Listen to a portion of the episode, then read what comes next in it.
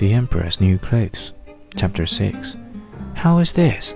said the Emperor to himself. I can see nothing. This is indeed a terrible affair. Am I a simpleton, or am I unfit to be an emperor? That would be the worst thing that could happen. Oh, the clothes is charming, said he aloud. It has my complete approbation. And he smiled most graciously and looked closely at the empty looms, for on no account would he say that he could not see what two of the officers of his court had praised so much. All his retinue had now strained their eyes, hoping to discover something on the looms, but they could see no more than the others. Nevertheless, they all exclaimed, Oh, how beautiful! and advised His Majesty to have some new clothes made from his splendid material for the approaching procession.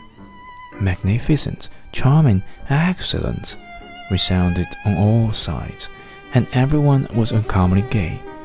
The Emperor shared in the general satisfaction and presented the impostors with the riband of an order of knighthood to be worn in the buttonholes and the title of Gentlemen Weavers. The rogues set up the whole of the night before the day on which the procession was to take place, and had sixteen lights burning, so that everyone might see how anxious they were to finish the Emperor's new suit. They pretended to roll the cloth off the looms, cut the air with their scissors, and sewed with needles without any thread in them. See, cried they, at last the Emperor's new clothes are ready.